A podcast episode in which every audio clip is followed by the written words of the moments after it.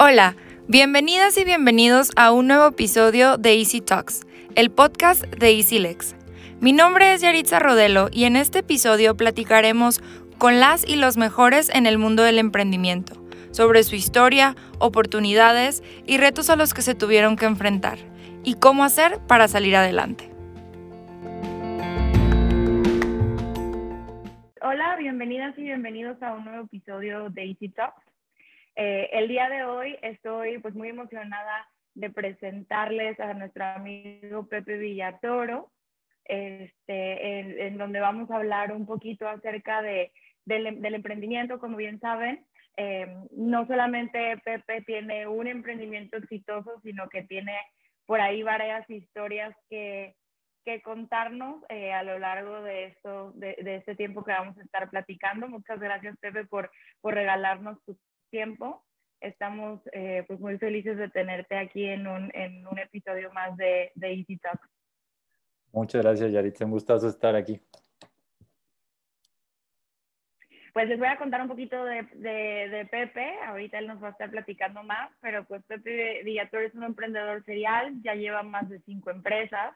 Eh, es cofundador y VP de Fuck Up, eh, que es un movimiento global y una empresa social que busca pues liberar a las personas de todos esos paradigmas que, que los limitan, principalmente Fuck Up Night, este, pues tiene eventos en más de 330 ciudades, en 90 países, trabaja con empresas multinacionales, ONGs, gobiernos y que pues, ¿qué es lo que buscan principalmente?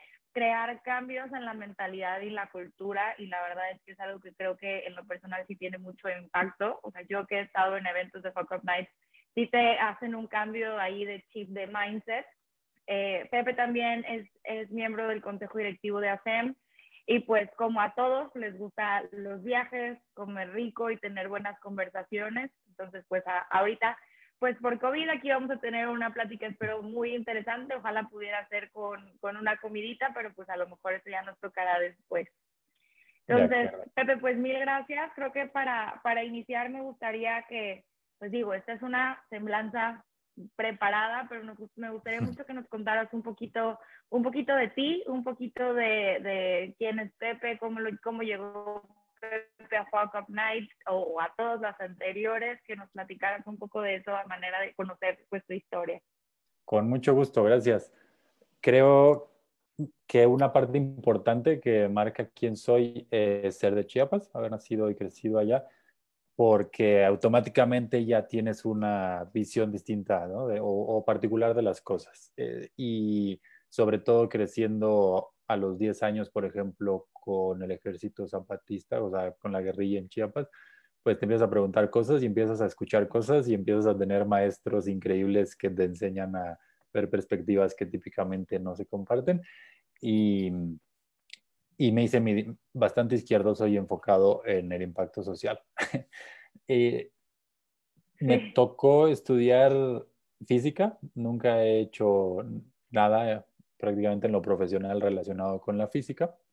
Y el último semestre de la carrera es, era trabajar las prácticas profesionales de 8 a 5 y luego de 6 a 9 ir a clases locas de, física eh, de los últimos semestres. Y después de eso nos juntábamos en casa de un amigo, varios físicos de hecho, y algunas otras personas, a crear un plan de negocios para un concurso. Y que se llama TIC Americas. Y en ese momento para mí era como, va, pues, a chelear con amigos, ¿no? Y luego, ya que empezamos a desarrollar el plan de negocios, fue más como, esto está interesante, ¿no? Y además, si de churro llegáramos a quedar entre los finalistas del concurso, viaje gratis a Panamá. y esa era mi gran visión, ¿no? Y, pero ya nos tocó ser uno de los finalistas a nivel continental y fuimos a Panamá y ahí fue donde me cambió el chip porque de los finalistas habían otros que nada no nada más llevaban el papel, el plan de negocios, sino que tenían sus empresas y pues yo vi a la gente ahí que tenía la vida y el impacto que quería tener pagando la renta y la comida, ¿no? Y dije, yo quiero ser como ellos. También es importante mencionar que crecí con un papá que no terminó ni la secundaria, entonces siempre hizo comercio y luego negocios. Entonces, pues sí, estudias física, pero puedes hacer lo que sea, ¿no? Eh, puedes aprender lo que sea. Y, y entonces en mi carrera emprendedora con esa mentalidad mucho más de aprender y de retarme y no nada más de hacer lo que ya sé hacer. Mm, he estado creando diferentes empresas y trabajando en un par de, de empleos, bueno, en Madrid, en, Indra, Telefónica, bueno, luego en Telmex y luego en WeWork en México. Y, y dentro de todo lo que me ha tocado hacer, lo que más me ha impactado y lo que más trascendencia ha tenido es Focus Nights, que curiosamente surgió de churro. Eh, ¿no? ¿no? lo creamos pensando crear una empresa o un emprendimiento desde el principio, sino que nace de manera muy orgánica eh, por una conversación de borrachera con casi, Casi.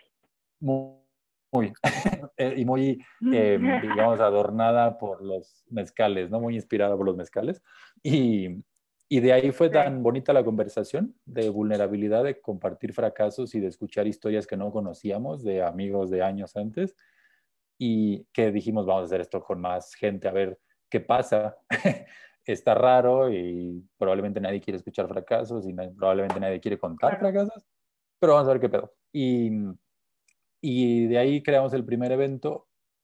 Por mucho tiempo lo pensamos simplemente como un hobby, como algo curioso que hacíamos para juntar amigos, cerveza y fracasos. Y de repente cuando empezó a, replicarse en el mundo, que nos empezaron a pedir de diferentes ciudades y países que replicar el modelo, expandir el modelo, fue ahí donde dijimos, mm, esto chance puede ir más allá, ¿no? Y ahí empieza ya la trayectoria de, de Foco, primero como ONG y luego como empresa social. Claro. Oye, y regresándome un poquito antes de entrar de lleno a Fuck Up, creo que es algo muy interesante y que nos ha pasado, bueno, y que, que de hecho emprendedores que han estado como parte de, de, otros capítulos de Easy Talks y en general clientes que forman parte de la empresa, que normalmente, y creo que es un, es un punto de inspiración súper importante, el decir, oye, a ver, yo estudié, en tu caso, este, física, estudié química, estudié algo que no tiene nada que ver con lo que voy a hacer, no verlo como una limitante, ¿no? O sea, creo que eso es súper importante. En mi caso, soy abogada, ok, y si Lex hace temas legales, pero al final es una empresa de tecnología.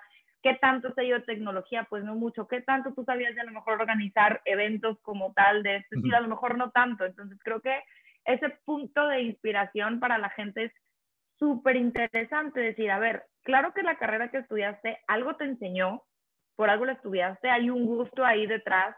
Y creo que al final lo que sea que estudies te prepara para la vida, te da aptitudes, te da este, herramientas para desarrollar muchísimas cosas. Entonces, el no querer como, como personas decir, oye, es que yo soy profesionista y soy X licenciado en lo que tú quieras, ingeniero en lo que tú quieras, eso no es una limitante para a lo mejor indagar, explorar en otro tipo de cosas que a lo mejor se pueden convertir como tal en tu, en lo que hagas del día a día, ¿no? O sea, creo que ese punto es muy interesante. A ti en lo personal, ¿no te causó a lo mejor algún tipo de conflicto, crisis existencial de decir, oye, ¿cómo después de haberme chutado X número de años estudiando, voy a hacer algo que no tiene absolutamente nada que ver de manera directa con mi carrera profesional? Fíjate que yo soy una persona a la, me impacta muy poco todo eso, pero aún así me impacta. Entonces, incluso, sí, siempre, yo me acuerdo que cuando ganamos el primer concurso a nivel continental, estábamos los que creamos el plan de negocios, éramos siete en ese momento, empezamos nueve, luego éramos siete, luego cinco y que fuimos a la final mundial del concurso y luego tres iniciamos la empresa. Y me acuerdo que en ese momento, en esas bajadas de números, algunos decían, no, pues es que yo sé que yo soy físico, ¿no? Yo quiero ser físico teórico, yo quiero hacer mi doctorado. Y para mí era como, pero ¿cómo, güey? Si esto está increíble y tiene un montón de, de inercia y ahí vamos y está súper emocionante y está súper raro. ¿Qué importa? De que abren los ojos, esto es más interesante que la, que la física, ¿qué más da, no? O sea, que esto está divertido, o sea, esto te apasiona, esto te hace sonreír, ¿sabes? Más que allá de solamente una chamba a lo mejor, o, digamos, un poco más neutra en tema de emociones. Sí, yo en ese momento decía, bueno, el doctorado lo puede ser cuando sea, ¿no? si en dos años ya fracasamos y valió que eso, pues empiezas tu doctorado feliz, ¿no? pero a lo que voy con esto, más que mi opinión, es que justo cada uno y una de nosotros tiene su opinión y su identidad. Y creo que lo bonito es no, no definir nuestra identidad conforme a un título, ¿no? O a una chamba. Es súper limitante. Totalmente de acuerdo. Estamos ahorrando el mundo. Mejor definirnos, a mí me gusta definirme como creador. Eh, como irreverente y algunas otras palabras. Y entonces eso me da para, para entretenerme más y para fluir mejor con lo que me vibra de verdad.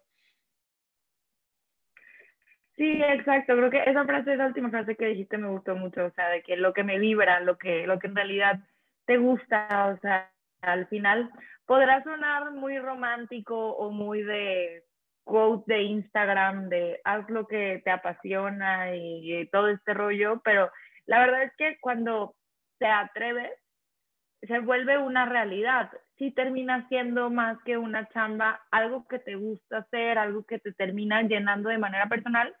Y, y es creo que darse la oportunidad. O sea, hay gente que a la que al tener el título y eso es, eso se convierte en lo que en realidad les apasiona y qué bien.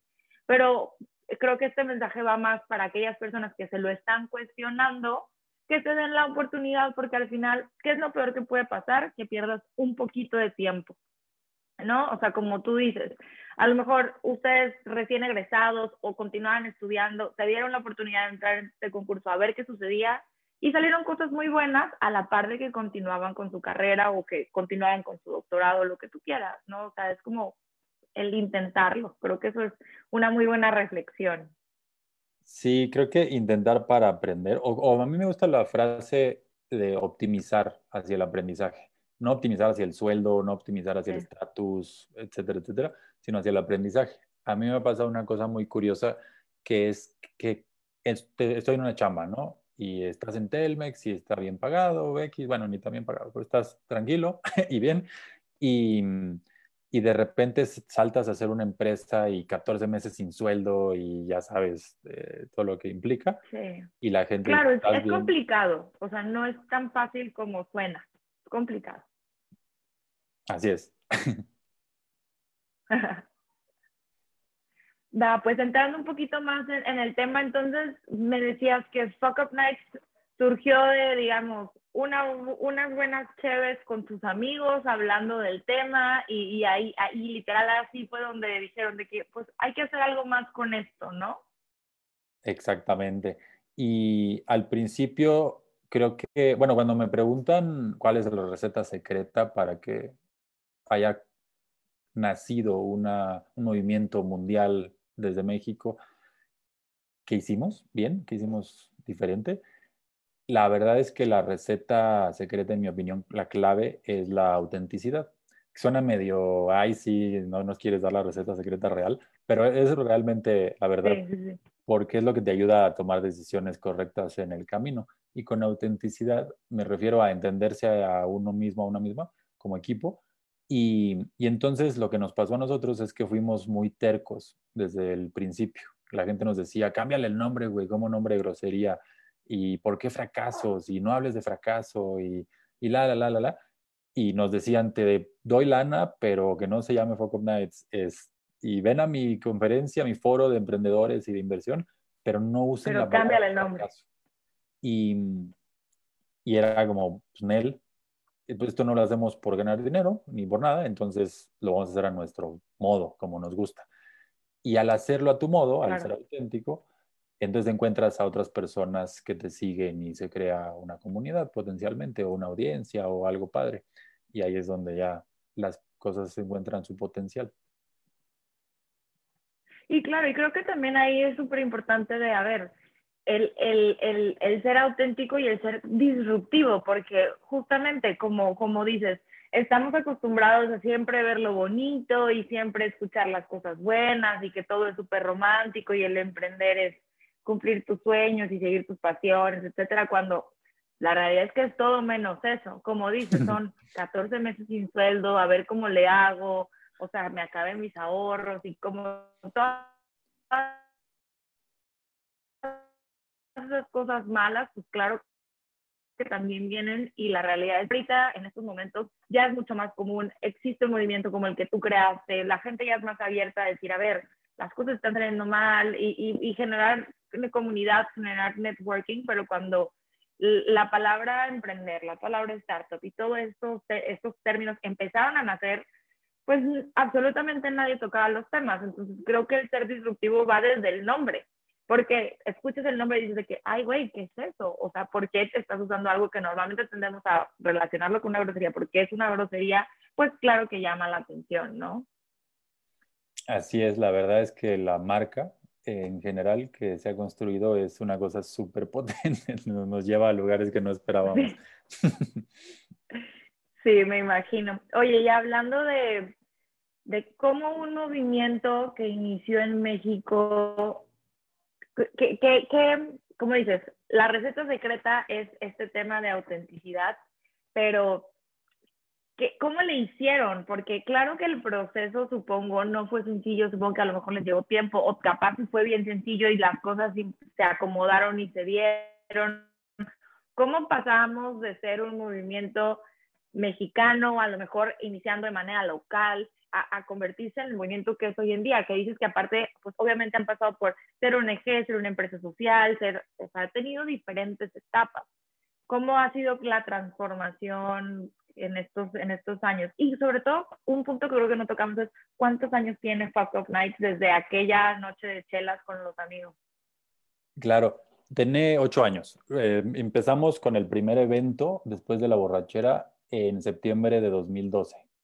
Y entonces cumplió ocho hace poquito. Y cuando, o sea, la historia de Focop, así como la cuento en conferencias y tal, pues es, es una pero pensado como negocio, movimiento y todas las etapas que mencionas, la manera en la que me gusta contarlo es fase 1, borrachera.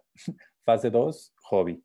Era los eventos en el Ciudad de México, invitar amigos y era voltear y, ay, güey, ¿por qué hay tanta gente si ni siquiera lo ponemos, no tenemos ni Twitter, ni website, ni nada, pero cada vez llega más gente de puro boca en boca. Y mm, la tercera eh, fue ya que empezábamos a replicar en algunas ciudades, Leti, uno de los cinco cofundadores, dijo, pues yo no estoy feliz en mi chamba, eh, en X lugar, y voy a ver qué pedo con esto, ¿no? Vamos a ver cómo lo mantenemos. Y, y ahí entramos en una etapa, primero como de a ver qué pedo, pero más de ONG, ¿no? De decir, vamos a mantener esto no por un tema de hacer lana y vamos a tratar de hacerlo lo más simple posible y, listo, ¿no? Como muy de comunidad, de serie de eventos y de todas estas organizaciones que hay en el mundo que no forzosamente tienen un modelo de negocios escalable. Y, y para pagar algunos sueldos que estaban operando eso, de Leti a cinco personas y tal, primero hicimos el libro del fracaso, donde nos apoyaron sponsors y amigos increíbles que siguen apoyándonos, eh, son los rockstars. y, mm, y, y de ahí fue la idea. El libro del fracaso es muy irreverente, divertido y todo, y tiene un estudio de, de las 10, de las 5 causas más comunes de fracaso emprendedor pyme en México. Y eso eh, fue la inspiración para decir, oye, y si vendemos más de estas investigaciones, chance podemos agarrar ahí un ADN como de think tank, de centro de investigación del fracaso, y con eso mantenernos. Claro. Eh, y ayudar a mantener a todo el tema de las ciudades que sigue y sigue y sigue creciendo y cada vez nos toma más atención y operación y no tenemos más de 390 países y más. Sí, sí, y no tenemos manos, ¿no? Para atender todo ese monstruo. Y, y entonces empezamos a hacer eso y, y, eh, y hemos hecho, hicimos otras 10, 11 eh, investigaciones en total, eh, en Colombia o en varios países de Latinoamérica, en diferentes lugares y para diferentes poblaciones startups, empresas sociales y eh, empresas lideradas por mujeres en situación de vulnerabilidad, etc. Y eso fue una etapa de alguno, como de tres años. Y luego hubo un momento en el que dijimos, a ver, lo que tú decías, ¿no? Nos empezamos a dar cuenta de el cambio de mindset, de mentalidad en las personas y de todos los diferentes impactos, ¿no? Porque tú empiezas algo y tú lo vives como tú, como tú mismo, tú misma. Para mí era un gathering chido de amigos, era chela, era de repente aprendes algo y X. Pero para otras personas era catarsis y para otras personas era inspiración y para otros y así. Eh, entonces empezamos a entender y a escuchar todas esas... Era el empujoncito que necesitaban, cosas por el estilo. Sí, sí, pasa mucho. Hasta el renació mi proyecto porque hablé en una Focom Night y cosas así padres. Y lo que más nos movió de todos esos insights fue el me liberó, el ya no me siento como un fracasado. Viví un fracaso, pero no soy un fracasado. Todo el tema de identidad, todo el tema de, de si de puedo ir más allá, de, ya sabes, de no me deprimo o no me victimizo, no, etc. Y, y eso a mí en lo personal me vibra un montón porque a mí me gusta ser mala influencia, eh, que es una frase que nace de un amigo que, dice, no hables con Pepe porque si hablas con Pepe vas a terminar renunciando a tu chamba, ¿no? Es mala influencia. y me encanta hacer mala influencia. Y Focop es mala influencia para millones de personas en el mundo. Entonces ahí se alinea un montón. claro. Y nos juntamos los cofundadores y dijimos, oye, si no queremos llegar a tener 90 años y arrepentirnos de que nunca le apostamos al máximo a esta cosa con tanto impacto. Y pues vivimos en el capitalismo, entonces dijimos, vamos a tomar un modelo de empresa social porque necesitamos más dinero para traer más manos, para tener más impacto. Y, y de ahí a mí me tocó entrar como, como líder, como director de la operación y creamos el modelo de negocio para vendiéndole a, a, corporativos principalmente, también a gobiernos, eh, a multilaterales y todo. Y mm, lo que les vendemos es lo que nos sale bien, nuestras experiencias, ¿no? nuestros eventos, nuestros talleres, eh, consultorías y conferencias.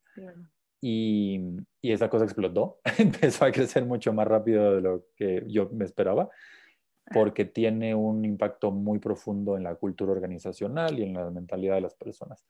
Eh, y fomenta colaboración, innovación y bla, bla, bla. Y, y, de ahí, pues nos hemos seguido de frente. La pandemia. empieza a tener muchos impactos. Perdón. Empieza a tener muchos impactos. No, no, no, hombre, no te apures. Empieza a tener muchos impactos más allá de solamente un evento, ¿no? O sea, creo que esa parte es súper interesante, que, que el, que el modelo con el que iniciaron fue evolucionando de una manera de, oye, pasamos de hacer un evento, a hacer una investigación, a hacer un libro, hacer más investigaciones, a ofrecerlo a, temas corporativos para fomentar el trabajo en equipo. O sea, empezó a, como dices, a volverse un monstruo con diferentes brazos de diferentes cosas que nacen como del mismo propósito, ¿no? O sea, el modelo de negocio se transformó totalmente. Así es, y se sigue transformando. E incluso ahorita estamos explorando más el tema de contenido, porque en pandemia pues mucha gente volteó a ver que si el webinar y el evento digital y tal, y se genera muy buen contenido eh, y más contenido muchas veces que puedes estandarizar calidad y un montón de cosas, ¿no? Y hay gente creando sus plataformas de contenido y así. Y, y, se nos han acercado aliados históricos y aliados nuevos diciendo, oye, pues hagamos algo con todo el contenido que tiene que es valiosísimo y de mucho impacto y de mucho aprendizaje. Entonces ahí seguimos, siempre aprendiendo y evolucionando. La pandemia nos ha llevado a, eh, a repensar muchas cosas, ¿no? Y a cuestionarnos desde la base quiénes somos, qué queremos hacer y cómo seguimos impactando. Sí, justamente eso, eso, esa era mi siguiente pregunta si al final de cuentas estamos hablando que FOCUP sí tiene, bueno, tenía una parte muy presencial en donde hoy estamos hablando de eventos a nivel mundial en donde la gente iba y se echaba su chela y lo que tú quieras, aparte de todos estos brazos que a lo mejor no son presenciales, que el, el principal impacto de ustedes entonces fue, oye, generábamos contenido donde la gente iba y le cambiábamos el mindset, y ahora lo vamos a hacer de una manera diferente y, y, cómo fue esa, esa evolución, o sea, continuaron operando en todo momento simplemente de, de una forma distinta o, o, cuál fue el impacto positivo y el impacto negativo que a lo mejor tuvieron en, en la empresa. Fue una locura porque el 99.9% de nuestra operación eran eventos físicos, offline. Entonces, en febrero, me acuerdo la última semana de febrero, cuando vimos la estadística de que ya era exponencial el contagio fuera de China, dijimos, pues esto ya valió queso, ¿no? Esto va a expandirse por todo el mundo. Y sí, empezamos a ver cómo se pagaban los eventos y los países uno tras otro. Y, y pues Focopa pagándose con todo eso. Y entonces ahí fue, ¿y ahora qué? ¿Qué hacemos? Y aquí hay muchos aprendizajes, incluyo, incluso que, que impactan del lado legal o que tienen que ver con el lado legal, administrativo y cobranza y todo. Eh, y podemos entrar a más detalle en eso, pero sobre todo el pivoteo a digital. Dijimos, bueno, pues o nos podemos quedar cruzados de brazos eh, o podemos cerrar todo y correr a mucha gente o qué, o podemos intentar hacerlo en digital. Y era en ese momento un cambio importante porque mucho del ADN que entendíamos de Focop partía de esa borrachera, ¿no? De con amigos y de esa, o sea, escuchabas las historias y luego te quedas hasta las 2 de la mañana bailando con amigos y tomando cerveza. Y era como, híjole, y eso como lo replicas. Y de que la interacción al final Sí, la, la, interacción humana, creo que, o sea, la parte del evento, la calidez, como todo eso, pues forma parte del distintivo, digamos así, ¿no? Exactamente, es muy distintivo en, en Focop. Sobre todo porque somos, a mí me gusta mucho como Charlie, uno de los cofundadores y nuestro actual CEO, eh, explica eh, lo que es Focop, ¿no? Él dice, somos el punto medio entre una conferencia y una mega borrachera. Em, entonces ahí estamos, ¿no? Y, y entonces sí, es super, era súper importante o es súper importante como un aspecto clave de FOCOP eso, porque si bien sigue siendo un tema de conferencia y de historias relacionadas con el ámbito profesional empresarial, es muy distinto a otros eventos profesionales empresariales porque normalmente en esos la gente llega como, hoy soy bien fregón y deberías invertir en mi empresa, me va increíble, más ego y más bullshit y, y en Focop es lo contrario, ¿no? Claro, Entonces conectas muchísimo con la ¿no? Sí, en Focop conectas con la gente a un nivel súper humano, bonito, profundo. Entonces sí era un gran diferenciador, pero dijimos, bueno, vamos a intentar. Y lo curioso es que si te quitas los paradigmas y los miedos, pues encontramos otros beneficios importantísimos en digital, como la data, como el engagement de la gente en el chat y en las preguntas es mucho mayor que en un evento offline. Obviamente el alcance a más personas, los reportes que podemos generar al final, un montón de cosas eh, que han sido una locura. No hemos llegado a más gente incluso a través de los puros eventos eh, este año que, o sea, con pandemia que sin pandemia. Sí, claro, o sea, como, sí, justamente como dices, o sea, tanto el, el sacarle jugo a una, yo siempre lo, lo digo de que esta pandemia fue una oportunidad para muchas empresas, para muchos negocios, de decir, oye, o me adapto o me muero, ¿no? Y o me adapto y me adapto y resulta que termina siendo la mejor adaptación que pude haber tenido y, y el, y el darle un cambio a, a, tu modelo de negocio, darle un cambio a tu giro y, y ver cómo, cómo termina siendo positivo, cómo deja de ser nada más, me tuve que adaptar porque hay una pandemia mundial, al, al ser, oye, esto es una muy buena idea y hasta me conviene más hacerlo así haya o no haya pandemia, ¿no? Entonces creo que, creo que esa parte sí es bastante interesante y que de cierta forma también esa esencia que Fuck Up tiene tantos años como cosechando, pues de cierta forma se termina transmitiendo a la solo en un evento en digital, ¿no? Y creo que si lo que se busca es como romper esos paradigmas, quitar esos miedos, a lo mejor hay gente y hay usuarios de Fuck que a lo mejor todavía en presencial les cuesta romper ese miedo a lo mejor alzar la mano y hacer una pregunta que a lo mejor les das la oportunidad, les das la plataforma mediante, mediante algún, algún sistema digital en donde dices, bueno, rompo mi miedo y te pregunto sin sentirme tan vulnerable. Entonces creo que esa, esa parte también te permite, pues a lo mejor atacar otro mercado que en presencial te hubiera costado mucho más trabajo, ¿no? Entonces, y eso pues le abre las puertas también a la gente a, a seguir como alimentándose y recibir inspiración y a lo mejor en algún momento ser alguno de los que se pare un poco a, a contar una historia similar. Sí, así, así ha sido, justo como lo dices. Hay gente que no, que no se levanta, ¿no? Y entonces, siempre hacemos la broma esta de, más que una pregunta, tengo un comentario. Hay personas a las que les cuesta, ¿no? Batallan mucho con el micrófono, con la presencia de 300 personas en un lugar y, en digital se vuelve distinto. Entonces alcanzas a tener un impacto más completo eh, y nuevas audiencias. Entonces estás esparciendo el mensaje y el impacto. Sí, creo que también en lo que decías, de toda la data que también estás eh, recabando, creo que es súper valiosa. O sea, el hecho de poder, digamos, identificar el perfil al que te estás dirigiendo y al ser una empresa social, puedes identificar las necesidades de ese perfil al que estás llegando y pues empezar a generar, de por sí ya generan un impacto increíble, empezar a generar más impacto todavía y un poco más de apoyo a la comunidad, ¿no? Creo que la data se vuelve uno de los principales valores que a lo mejor la pandemia nos está trayendo, ¿no? Así es, así es. Oye, y Pepe, a ver, hablando un poquito de, aprendizajes legales, aprendizajes de la estructura, de cómo iniciaron, de cómo ha ido evolucionando de ser eh, algo que hacían solo por diversión, al convertirse en ONG, al convertirse ya en una empresa social al final de cuentas, al levantar capital, o sea, e, eso, eso, ¿cómo, ¿cómo fue para ti? ¿Era una caja negra que fuiste descubriendo poco a poco? ¿Había alguien en el equipo que tenía un poquito de conocimiento? ¿La regaron o no la regaron? Cuéntanos un poquito de esa, de esa parte.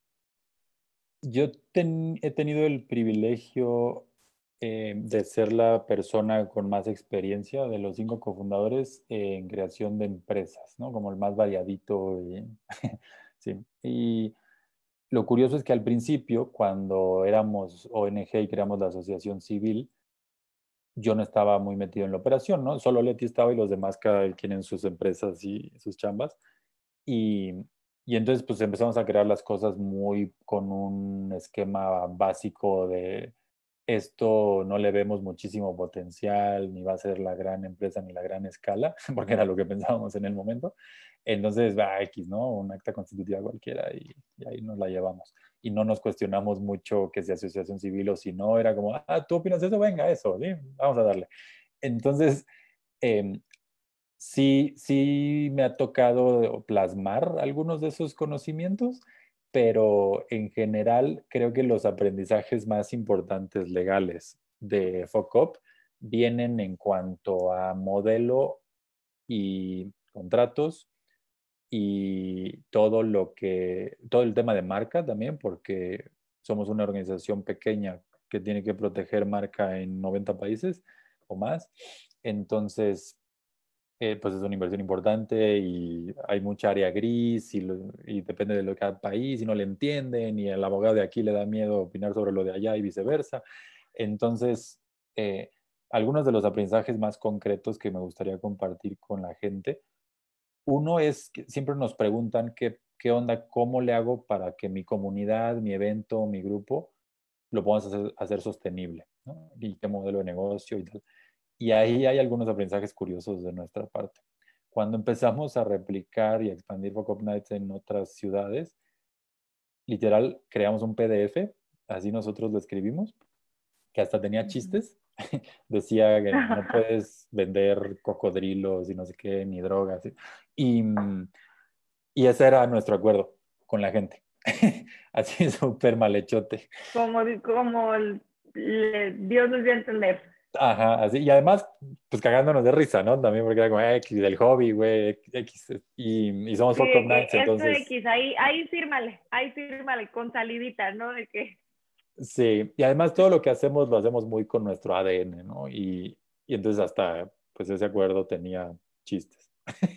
y, y eso nos llevó a que cuando algunas personas que no estaban alineadas a la visión y que se quisieron pasar de listas, digamos, en, en otros países, en Alemania, en Austria, eh, si quisieron agandallar y no honrar, digamos, lo, lo, que se había planteado desde siempre y como con todos los otros focopres en todo el mundo, pues órale, vamos a, a protegernos y a demandar y todo, ¿Y qué tienen, no? ¿Qué documentación histórica? Ah, pues un PDF con chistes. Nada.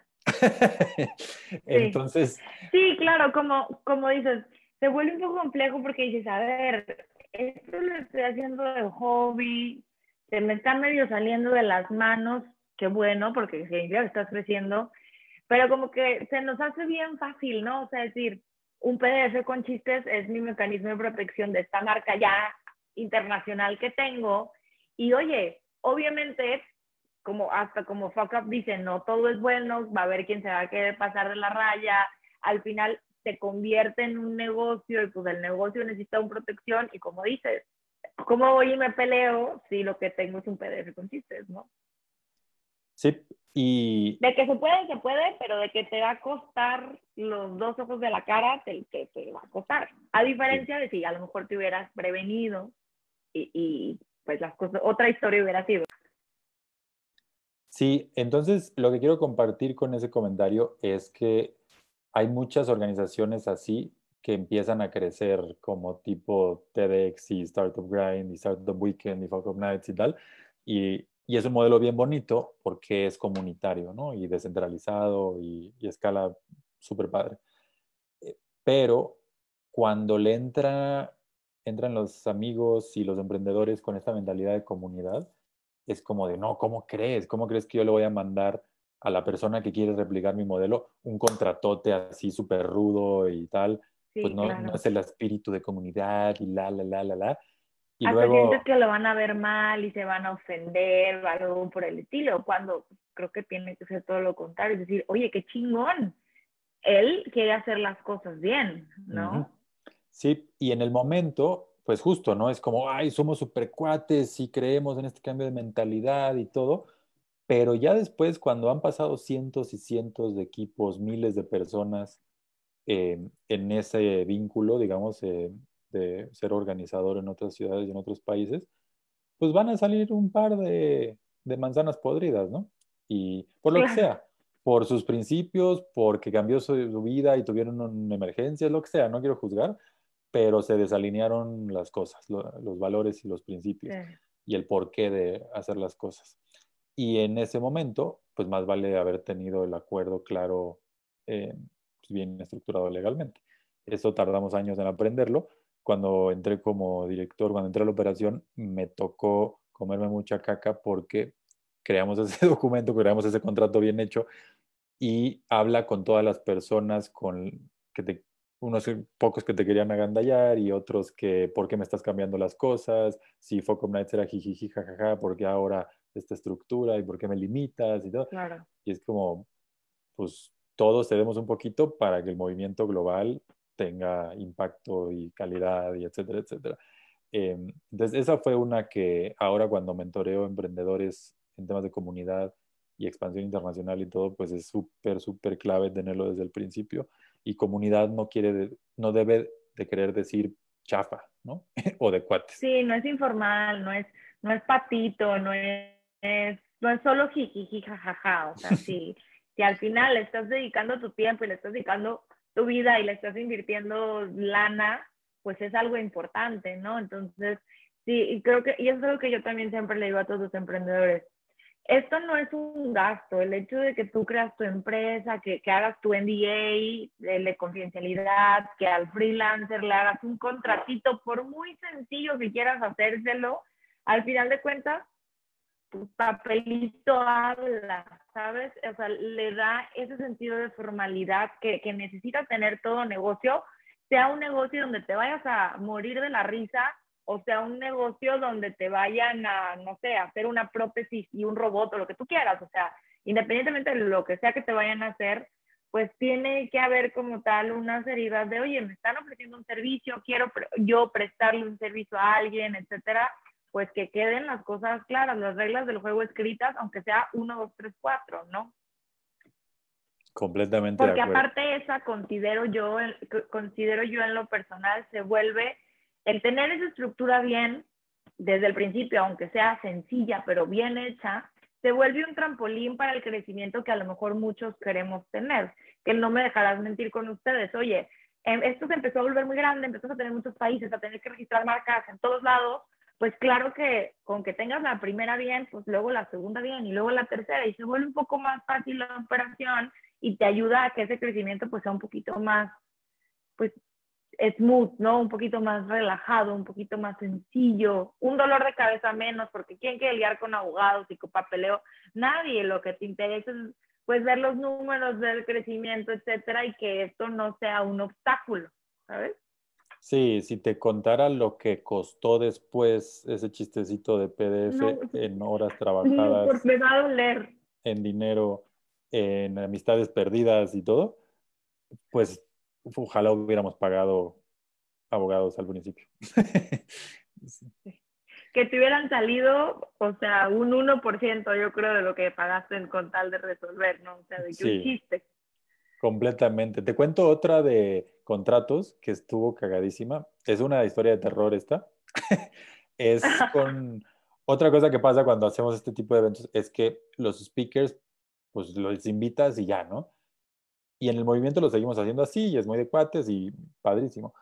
Pero luego cuando lo empezamos a hacer con corporativos de los más grandes del mundo, un día nos tocó trabajar con, digamos, una de las empresas productoras de contenido más grandes del mundo. Y, quería, y tenían su evento más importante de Latinoamérica del año. Y era como, wow, increíble, nos van a poner enfrente de todas estas empresas y vamos a tener speakers famosos y todo. Increíble. Y era como nos pagan además por darnos a conocer con gente que nos queremos dar a conocer.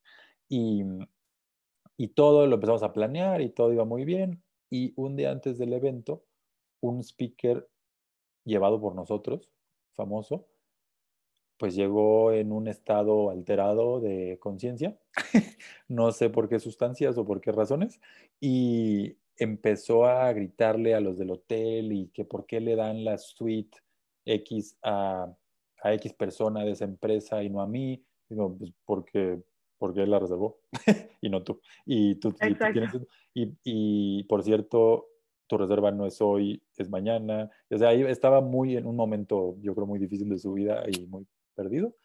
Y empezó a gritar y empezó a agredir y todo. Le robó la suite presidencial a esta persona y nos hizo quedar súper mal con el cliente. Y todavía nos empieza a llamar a extorsionarnos, como de por qué me hacen esto y son unos racistas, por qué yo no tengo la suite, no sé qué. Como, pues, aquí está todo el acuerdo y todo el contrato y todo lo que acordamos, ¿no? ¿Tú qué?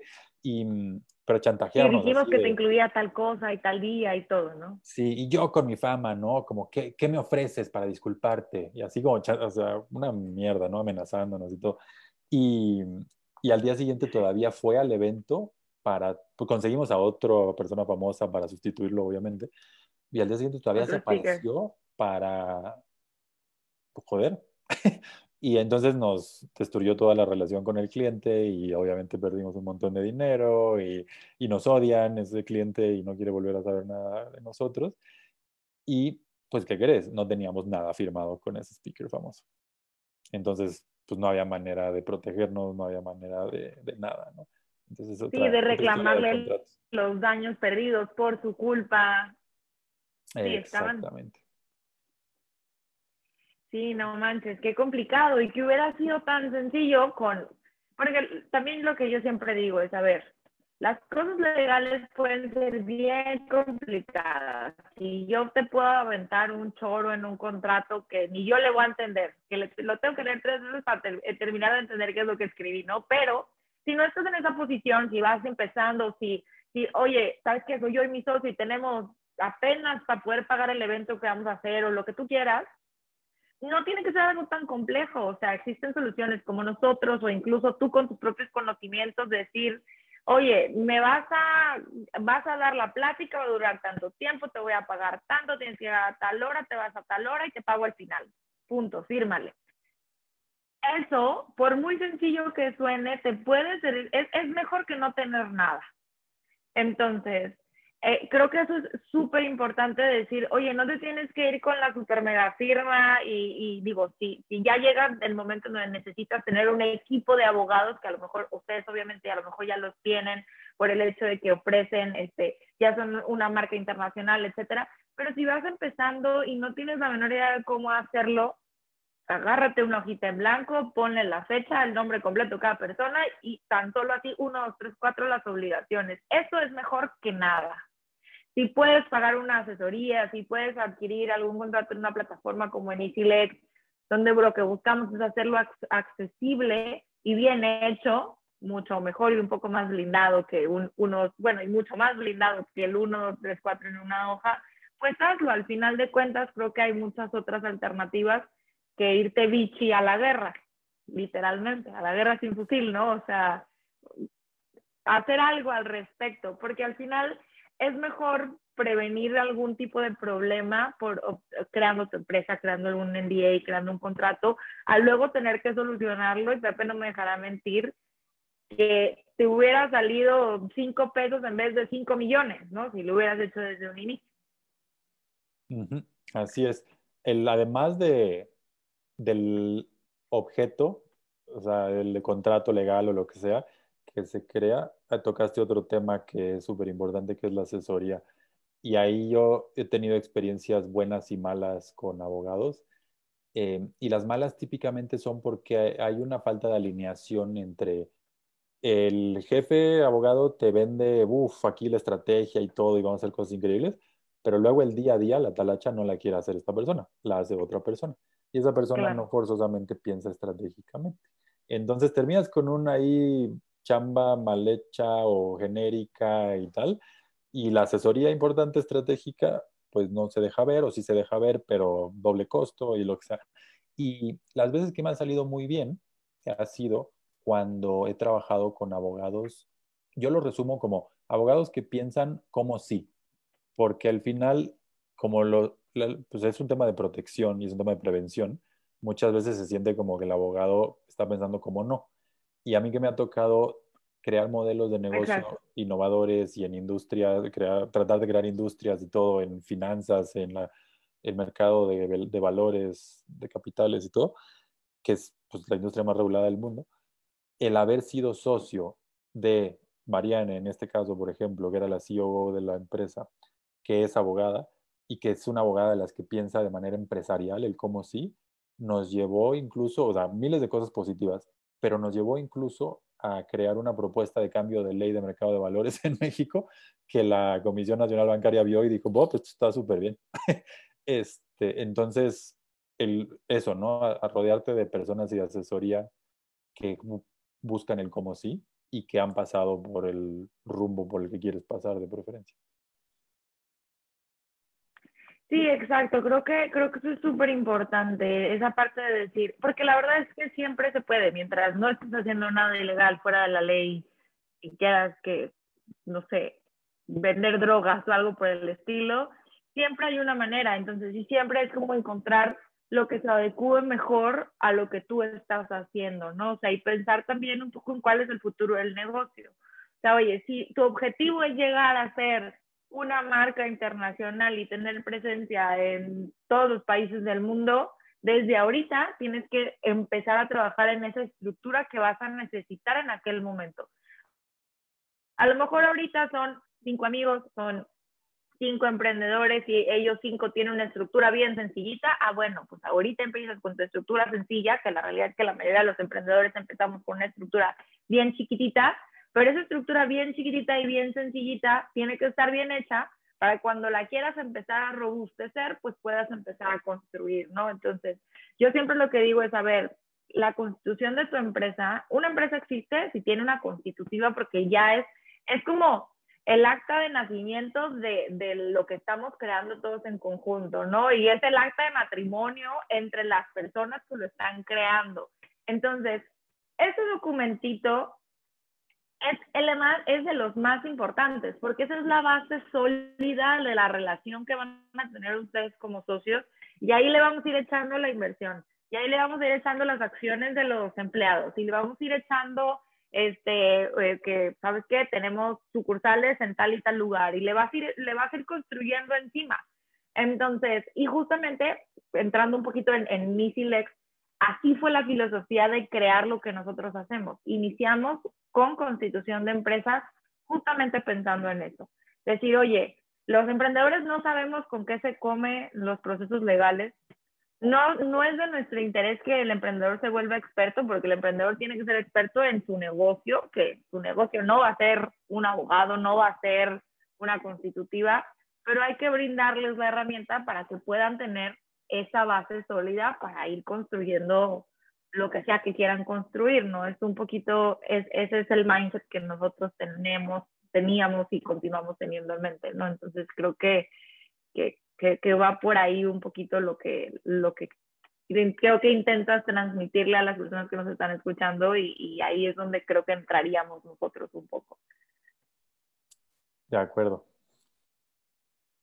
Oye, pues pasando un poquito a las preguntas que tenemos por, por aquí de las personas que están conectadas, tenemos una que es, ¿qué sigue para Fuck eh, ¿Está en tu interés evolucionar a lo que solíamos conocer como Fuck Up Nights, como volver un poquito, como volver un poquito al esquema anterior? O, qué nuevos planes hay para, para Fuck Up? Digo, hay mucha incertidumbre, creo que en el futuro cercano, pero un poco para dónde va. Claro, hemos aprendido un montón de todo este cambio a digital entonces, y encontramos muchos beneficios encima de lo que ya conocíamos y hemos encontrado maneras de tener más alcance, de construir mejor y más comunidad, de llegar a más personas. Y, y, en el lado puro y duro con los clientes, pues hay muchos que nos dicen, oye, a mí hasta me gustó más en digital, o ahora quiero que hagamos una mezcla, unos en digital y otros presencial en el futuro, ¿no? Cuando haya vacuna. Cuando se pueda. Sí, entonces, pues la respuesta inicial de base eh, sería, van a seguir viendo Pocom Nights por todo el mundo, tanto físicas como digitales, con el propósito de impactar a más personas.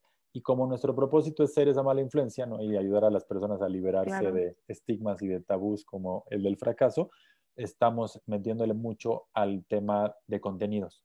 Eh, y Charlie ahora está liderando todo ese esfuerzo, entonces estamos mejorando plataforma, estamos generando nuevos formatos también, eh, no solo la plática que ven en los eventos, sino entrevistas y otros experimentos padres, eh, incluso algunos muy chistosos que pueden ver ahí en nuestra página.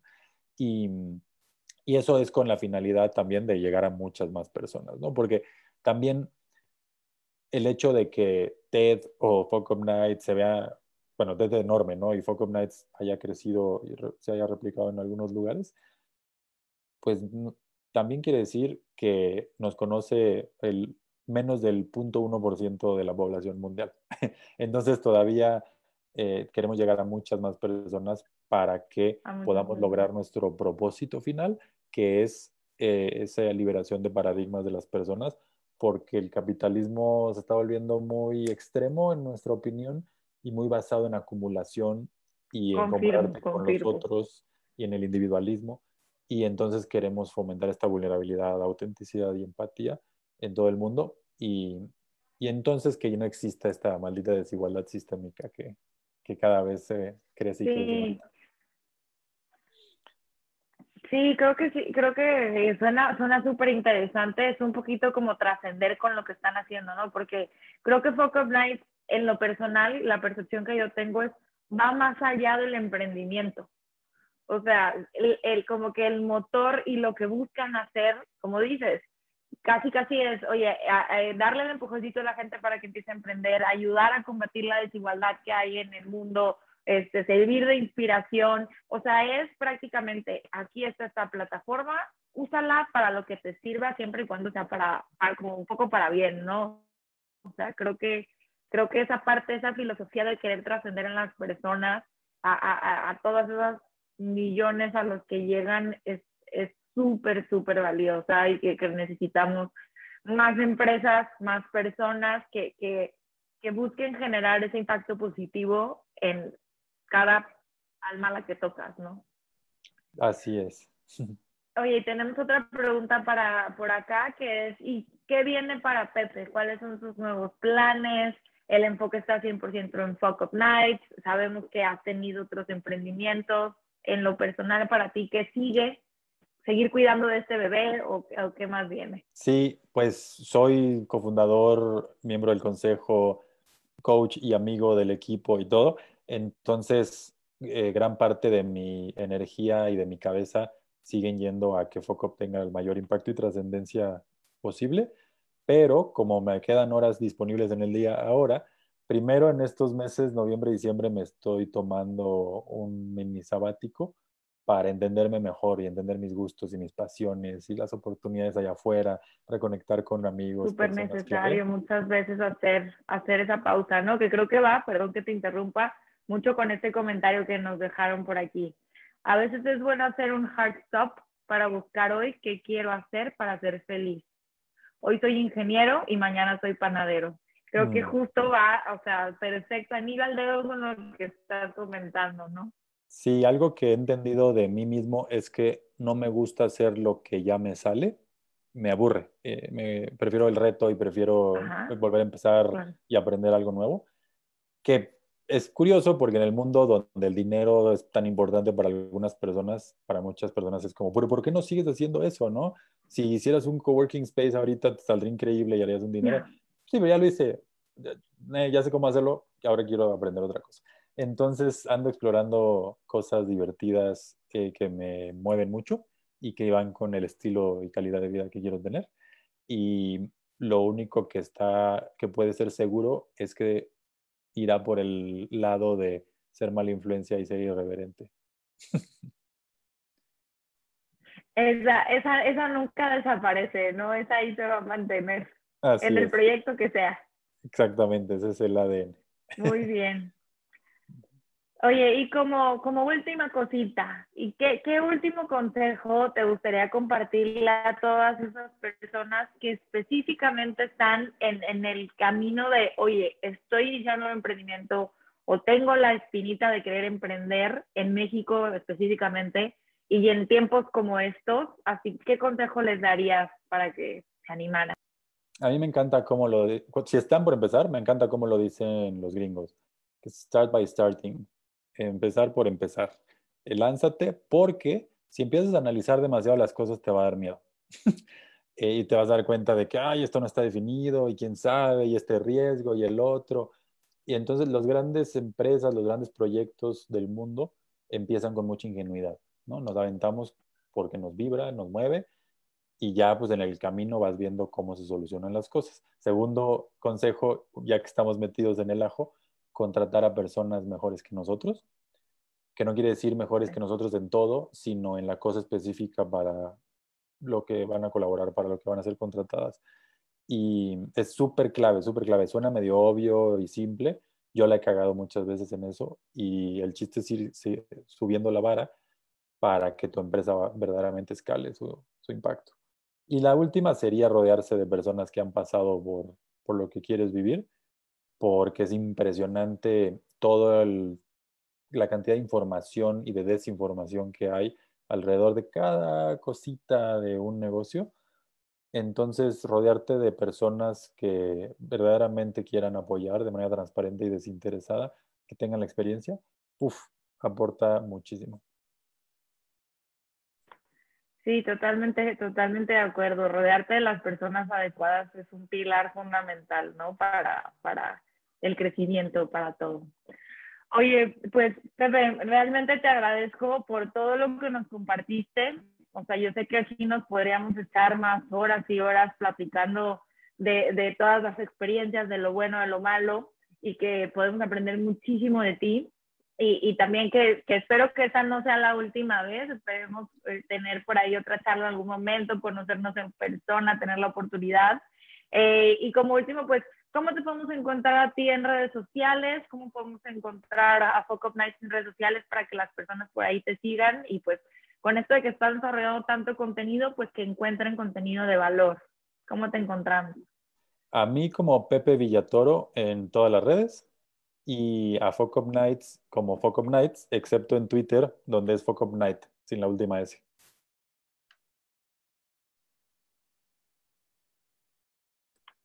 Súper bien, Pepe. Pues muchísimas gracias. Espero que por ahí de cualquier manera las vamos a dejar aquí en la descripción todas las redes de Pepe y de Fuck Up Nights para que lo sigan. Eh, mil gracias, Pepe, por tu tiempo. De verdad, te lo agradecemos mucho y muchísimas gracias a todas las personas que se conectaron o que están reproduciendo este video este, posteriormente. Los esperamos próximamente en otro Easy Talks con otro invitado eh, relacionado nuevamente con temas de emprendimiento, temas de inspiración. Y pues ya saben que, que estamos a la orden en EasyLex para que lo que necesiten y pues seguro Pepe también por ahí en sus redes sociales. Así es, muchas gracias. Dale, muchísimas gracias Pepe, hasta luego, hasta luego a todos.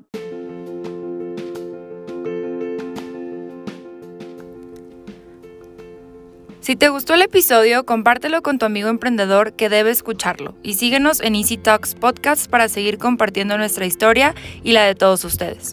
Recuerda que puedes encontrarnos en Instagram como arroba bajo y en Facebook como arroba EasyLexMéxico. No olvides visitar nuestra plataforma easylex.com, la forma más rápida y segura de constituir tu empresa, crear y administrar tus documentos legales.